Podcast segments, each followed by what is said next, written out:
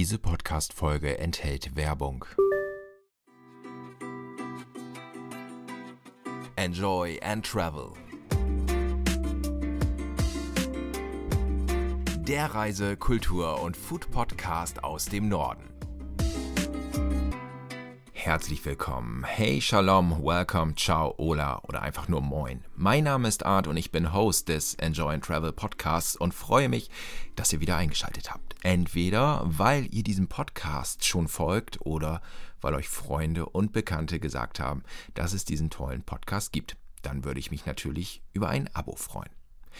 Wir sind immer noch in Kurfranken, wir sind immer noch in Miltenberg und in der letzten Folge, da haben wir schon gehört, dass es dort auch eine Brauerei gibt.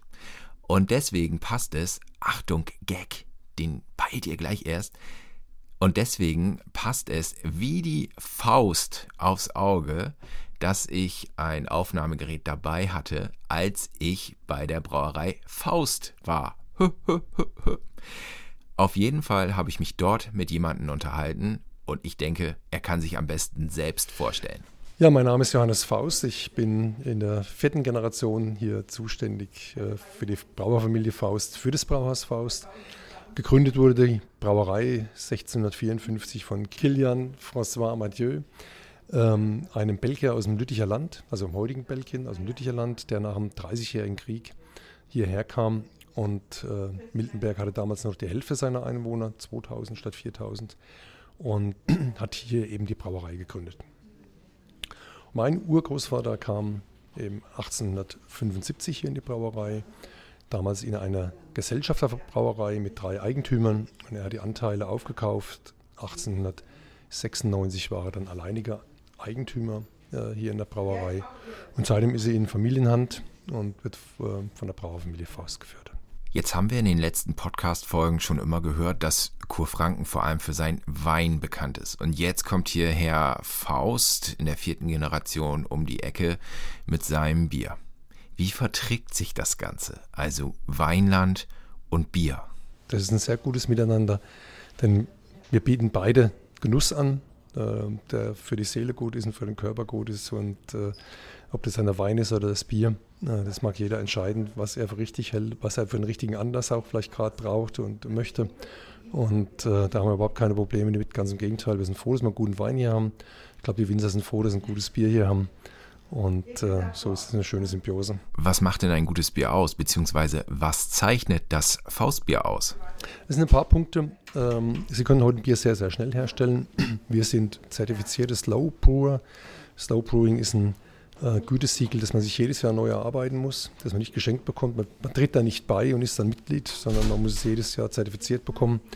Das ist ein sechs, über 600 Punkte Katalog, den man erfüllen muss, wo man ähm, sich durcharbeiten muss.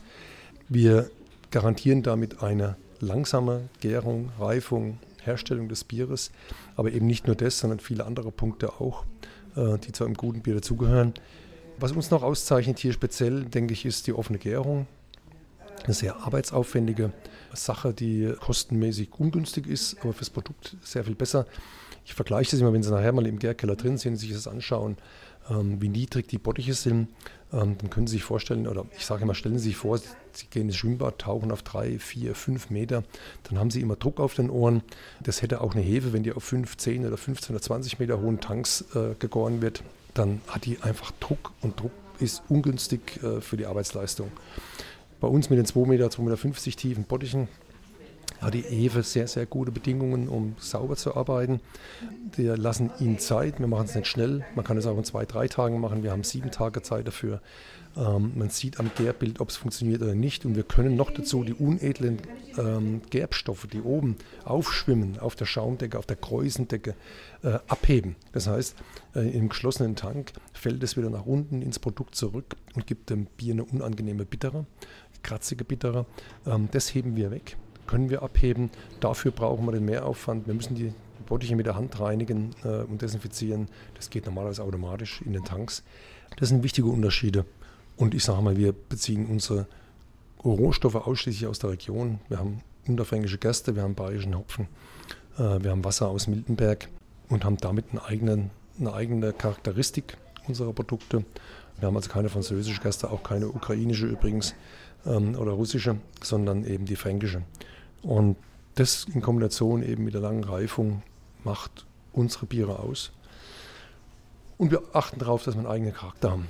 Also wir machen auch Biere mit ähm, vielen Malzsorten, versuchen Spezialmalze zu nutzen, äh, die auch wieder aufwendig sind, weil man kriegt sie nur als Sackware und eben nicht als, als Siloware.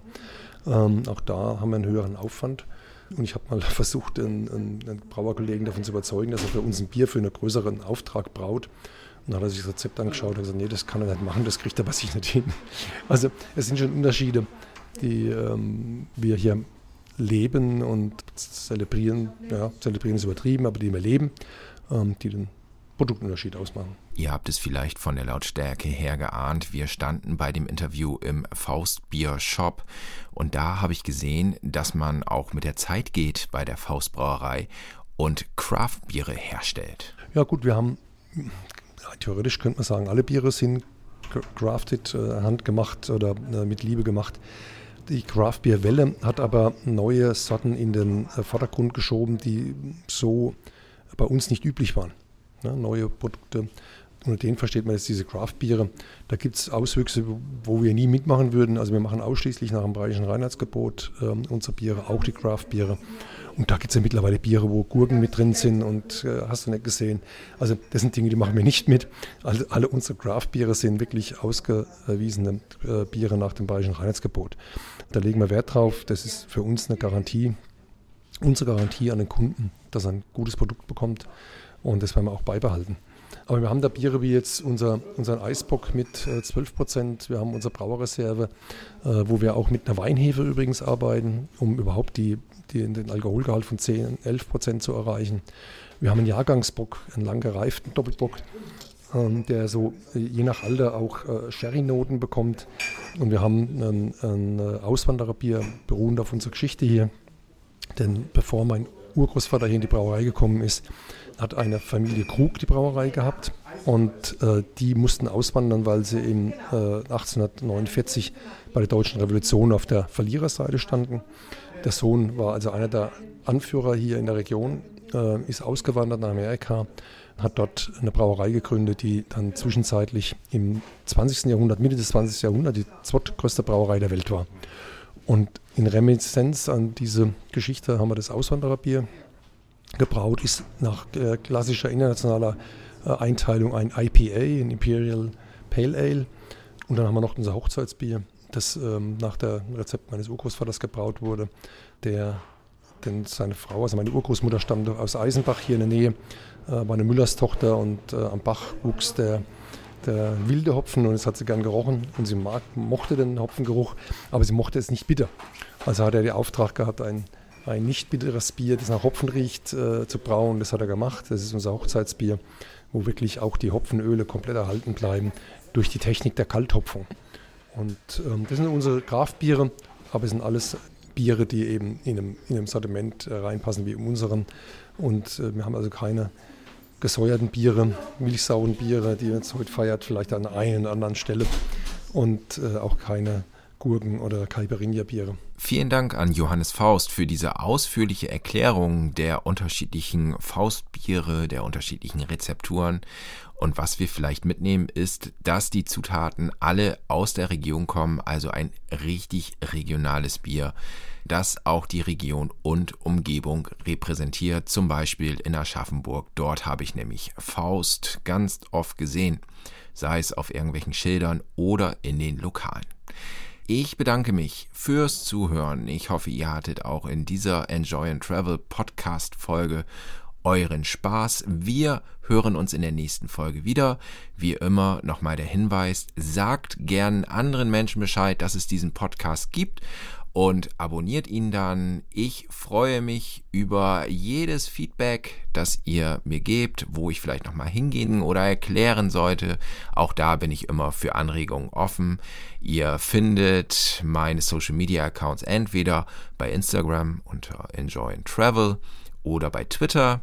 Da ist es Enjoy and Travel vorne mit einem N statt EN. Es ging leider nicht anders. Alternativ findet ihr auch alle Social Media Kanäle und Podcast Dienste auf der Homepage www.enjoyandtravel.de. Das war's jetzt auch mit der Werbung. Ich bedanke mich noch einmal bei euch und sage in diesem Sinne auf Wiederhören und bis bald. Arndt ist raus und sagt San Francisco. Enjoy and travel. Der Reise-, Kultur- und Food-Podcast aus dem Norden. Überall dort, wo es gute Podcasts zu hören gibt.